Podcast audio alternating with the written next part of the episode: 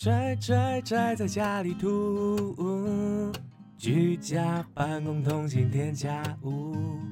宅宅宅在家里吐，收听参与不孤独。欢迎收听由 Podcast 工会筹办处所筹办特色周串联企划电影周之怕你没看过。本企划由三十八个 Podcaster 一起合作串联。嗨，大家好，我是仔仔。嗨，大家好，我是小白白兔。我们这次的兔仔跨点鸭是特别篇，因为我们参加了一个串联活动。这一次呢，因为十一月三十号啊是台湾女权日，所以我们这一次就做跟女力有关的电影。兔子，你知道什么是女力吗？呃，是女生很有力气，类似吗？算是，我有去查它的定义，是女子力量的简称嘛？意思就是说，女性可以自立自强，然后把自己的魅力展现出来，在社会中啊，权力关系跟之前不一样嘛，参与到各个社会的不同的领域，就是女力。所以，我们等一下后面的电影呢，会跟女力有关。嗯，如果你担心没看过会听不懂节目内容，没关系，就是因为怕你没看过，所以我们才要讲给你听。那这次比较特别的是，我们这次的串联活动是由公益电影包场拉开序幕。那要先感谢所有有参与包场的听众朋友们，可以为社会出一份心力。没有参与到包场的朋友们，也可以在听完节目后到 i giving 公益网上捐款，配合本次的包场电影《无声》，我们会一起为因为听不见、难以和社会接轨的朋友贡献各位的心意，打造听障者无障碍空间。资讯卡的地方会有连接，如果你想要捐款的话，可以从那边过去。那我们就开始今天的节目。让我的第一部电影，我联想到立刻想到女力的电影是，我想到八十二年的金智英，哎啊，可是是一个逆角度，对不对？对，就是用另外一个方式看，因为他最后并没有拿回他的主导权啊，但是他变成一个很畅销的小说家，算吧，那个不是他的个人故事吗？你应该知道八十二年的金智英，他那时候那个电影还有小说出的时候有发生什么事吗？哎。我不知道哎，发生什么事？韩国那边的人其实有很多人都去给恶性的负评，就是他们根本没有看那个电影，他就去打很低分，因为他们觉得这样的一部电影根本就不应该要出现。为什么？他们是男女相对来讲比较不平等的一个地方，例如说权力的性侵啊，什么那种事情，在韩国就很多啊。啊，所以他没有。完全发挥出他的女力，而且还被社会不认同这部电影。对，可是那是他们那边的社会啊，就是他其实是讲出了一个现况嘛。我记得没错的话，八十二年的金智英是孔刘演的嘛。孔刘好像那时候也被骂的非常惨，他真的很有种。他之前拍那个《熔炉》的时候也是被骂。可是你不觉得这样子代表外面的人会更喜欢他吗？那部电影呢，就是在说一个妈妈，她在生小孩之前是一个。已经有拿过很多奖项的平面设计师，但是她生完小孩之后，她想要再回去职场，没有办法被接受。她在里面就有一点忧郁症，也写出里面也写出了就是韩国的女性在婆媳关系，然后跟在家庭里的会面对到的事情，跟台湾一样啊，反正就是家庭主妇嘛，那你就要负责家里的事情。如果是不是孔刘来当这个？老公的话是其他的主义的人来当老公的话，那那那一定会不一样，因为在孔刘这里面，他是非常包容他老婆，他让他老婆去做他想做的任何事情。然后他老婆生病了，他告诉他老婆：“你病得很严重，你要不要看医生或是什么？”他是比较护着他老婆这这边的角色。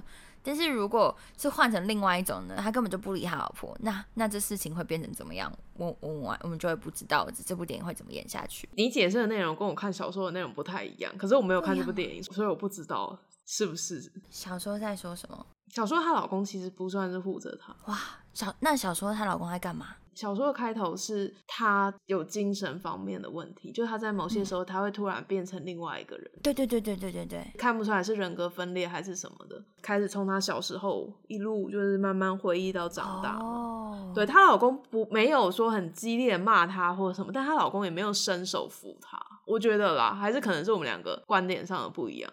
很多状况下，她老公只是看着电影好像有再多一点，讨喜吧，我想或许，嗯嗯嗯，好像有在更深，就是对他老婆比较好一点。但是像是嗯他老婆被他的妈妈这样指使，他好像也没有特别叫他不要做，就他还是让老婆继续，就是什么小姑回来啊，然后就让他嗯就是给小姑煮饭啊什么的。小说里他给我的感觉是他觉得他自己是一个好老公，他对他老婆很好，可是他内心那些根深蒂固的一些观念，会让他觉得有些事情是理所当然的。他就在告诉你说，整个社会的氛围其实是这样子，只是她老公不是那种特别过分的那一群。哦，所以电影里面没有演出来这些，电影没有讲孔刘的内心的根深蒂固的想法。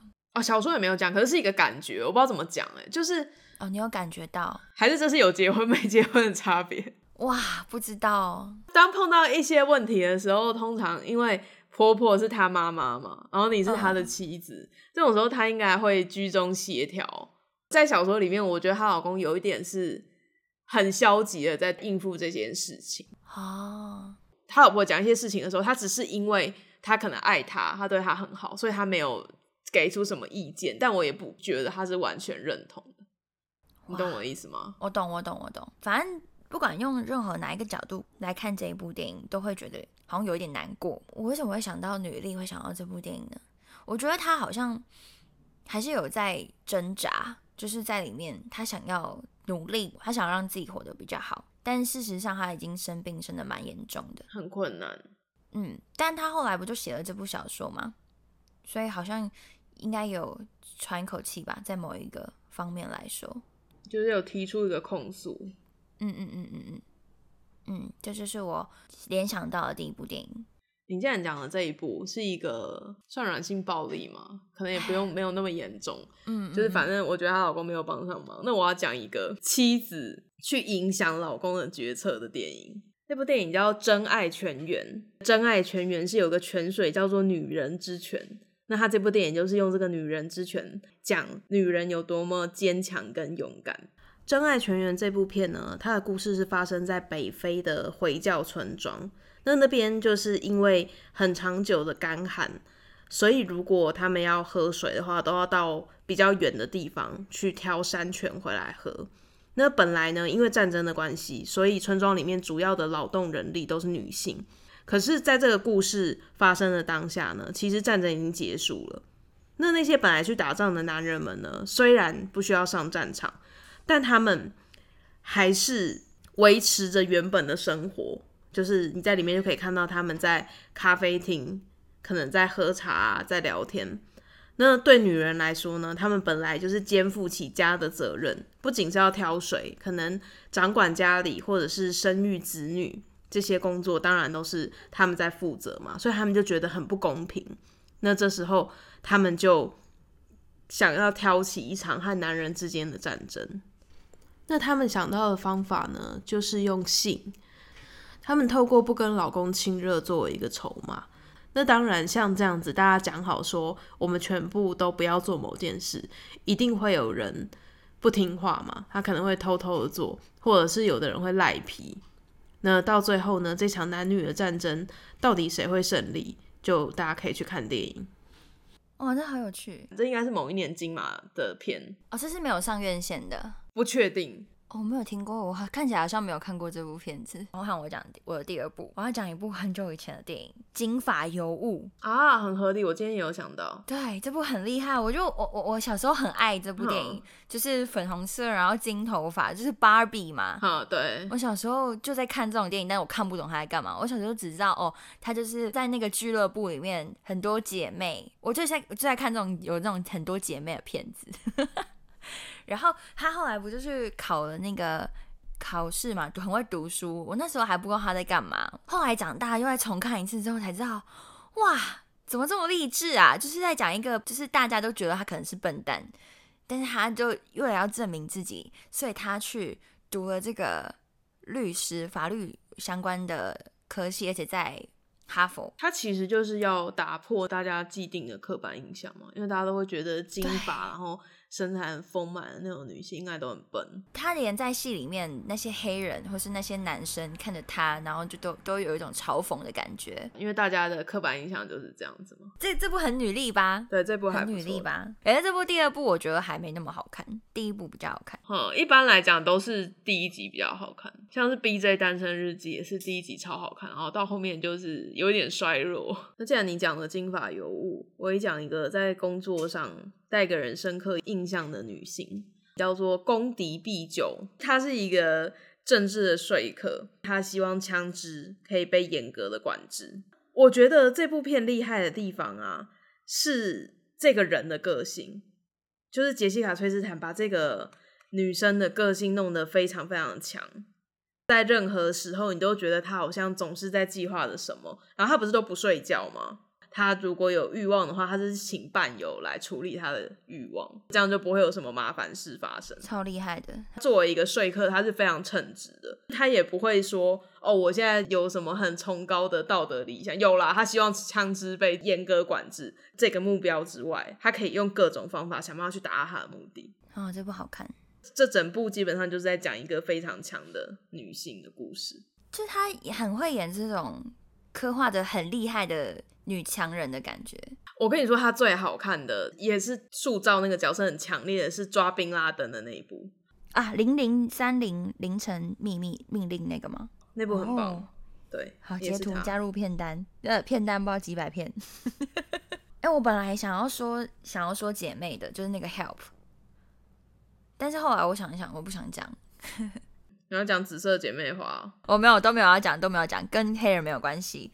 但是他有演呢、他演里面的也是一个马那个，哎、他是演里面的坏人，对不对？哦哦哦哦，对啊，对，他是里面的那个有钱人家太太，那算是坏人吗？好吧，在那种电影里面的确就是坏人。他是坏人，对啊。如果如果是在那个电影里面的话，喜欢这部片子。小时候我是看小说，再再来看电影，都很喜欢。而且第三部是高年级实习生安海瑟薇演的，虽然那部电影里面完全没有要特别 focus 在女权的，就是女力这件事情，但是在里面呢，就是呃，安海瑟薇是一个高级的主管，他就聘请了那个高年级实习的那个老人进来嘛。那个老人的名字我忘记了，我看一下哇，你怎么知道？他很有名，对不对？对，要打我吗？有点想打你。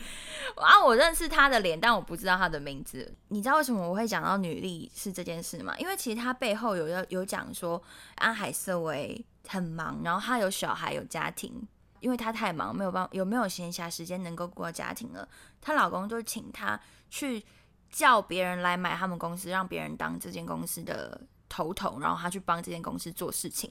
中间有后面有讲到这个环节，然后我觉得是不是呃，这个社会不管是哪里的社会，都还是觉得女生生了小孩，她就得要好好的照顾这个家里，因为就算她老公也是这样觉得、她老公虽然在已经在家里照顾家里，当当家庭主妇了，可是他可能好像还是对外面有想做的事情吧，他还是觉得他老婆需要回来照顾一下家里的事情。你会被这个剧情打动？为什么你不讲穿着 Prada 的恶魔？里面那个美丽史翠普的角色不是碰到一模一样的事吗？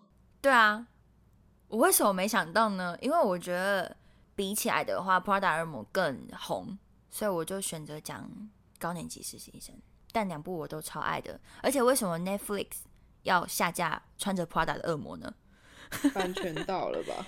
很烦呢、你知道我之前就是很无聊的时候，我最爱播的就是两部电影，一部就都是美丽史翠普演的，就是一部就是穿着 Prada 的恶魔，另外一部就是那个 Julie and Julia 啊，你说做饭的那个，那部煮菜的电影。对我那那部我超爱，那部也是两个女生的故事。你可以下次播麦迪逊之桥啊。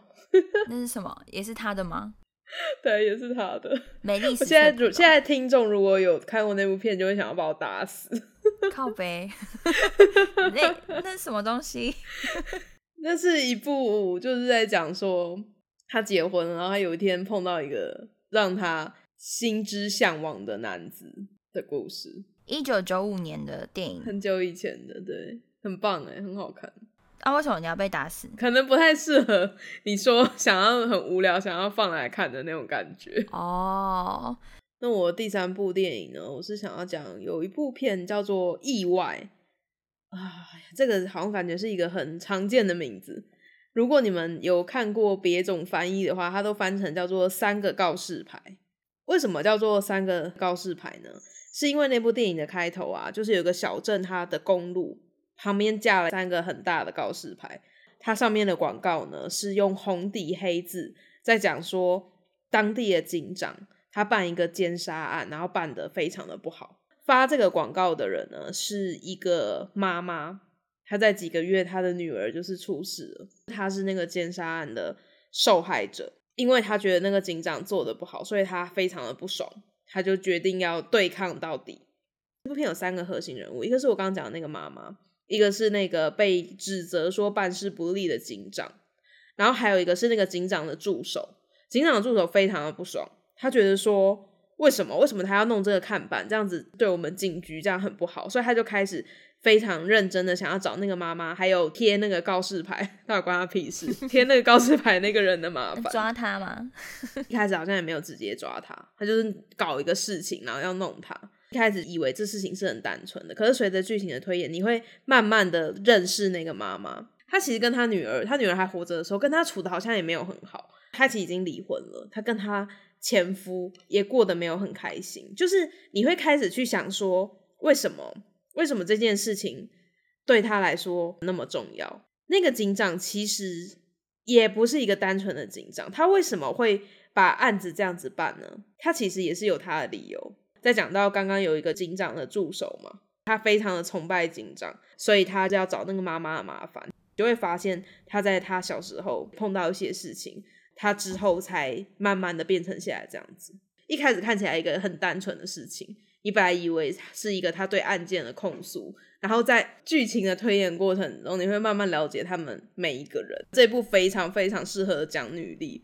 你可以看到他的那种坚强，然后他为什么要做这件事，然后中间碰到了很多挫折，因为那个助手会找他麻烦，也是真的很严重的那种麻烦，他可能会把他弄受伤啊，或是烧那个告示牌之类的。那他为什么还要坚持下去？就会让你很想把这部电影看完。这部好像那时候有得很多奖，但台湾好像没有特别特别特别红。你在看的时候，其实你不会特别觉得说谁完全是错的，或谁完全是对的。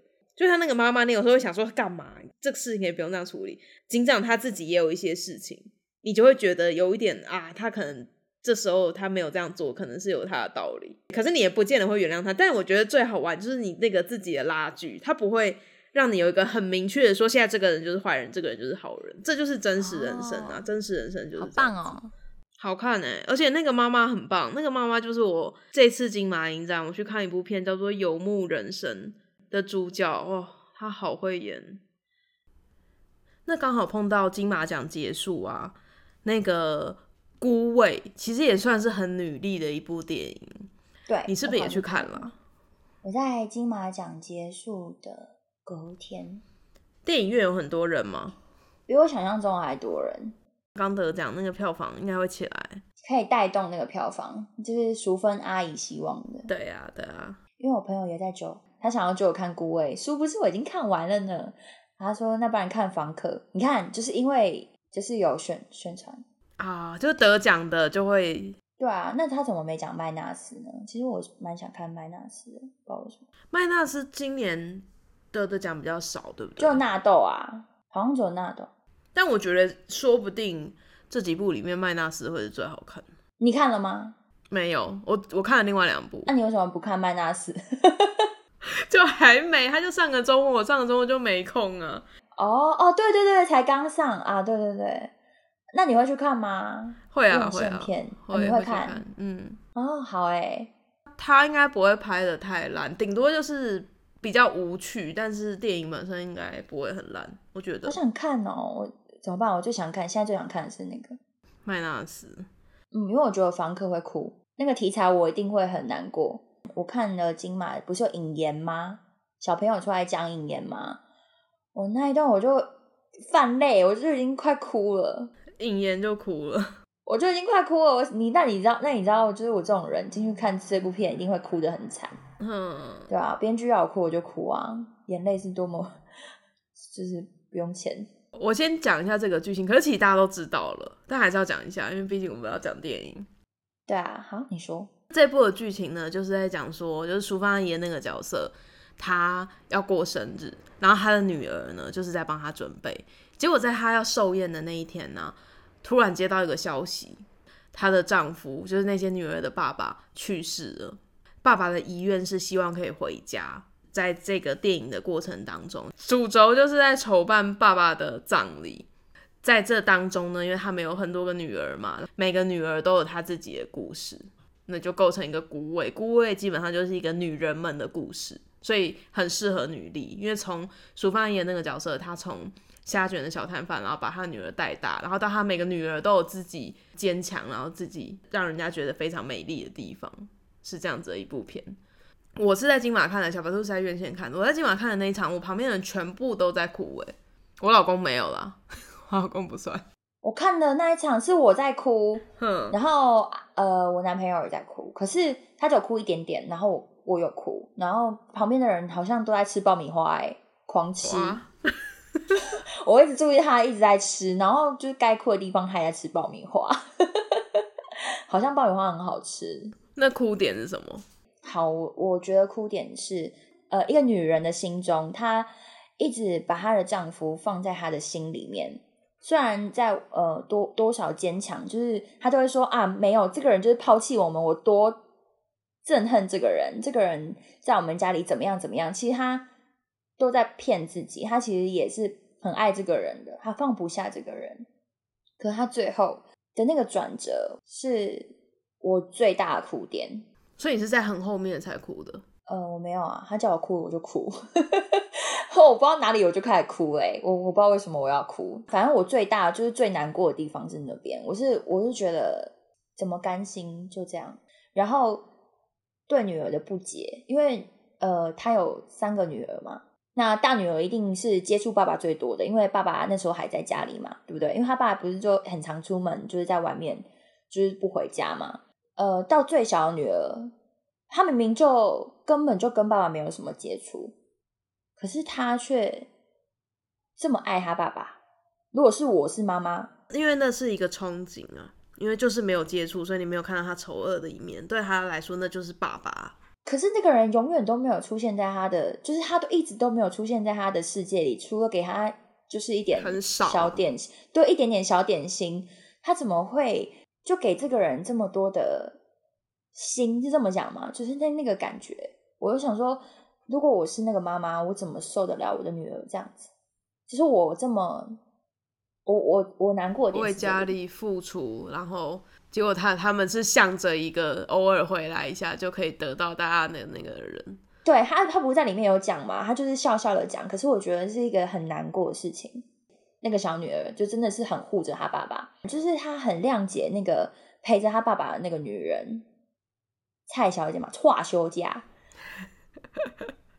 就是那个阿姨，她就她好像就觉得啊，对，丁宁丁宁，她就是觉得是她陪她爸爸，她这样照顾她爸爸，她觉得这个人没有没有没有错，对啊，当然是没有错的，因为他就是爸爸后面需要人照顾的时候是这个人照顾，但他没有想过，那他们家里妈妈需要照顾的时候，谁来照顾家里呢？你刚刚讲的那个点就是。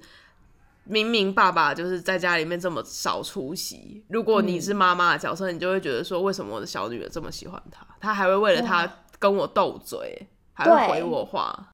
对，然后还一直找那个外面的女人，要做什么事情都会跟那个人先接替接应了。我如果是那个妈妈，我一定心脏会受不了。我跟你说，我如果是那个妈妈，那个故事根本就不会开始。他说他想要回家，我就会说没关系，不用了。他跟外面的人，他就在外面办啊。那你跟你女儿会吵架？那就那就没有他们去啊，他们去啊，他们去办，就是全部都去啊。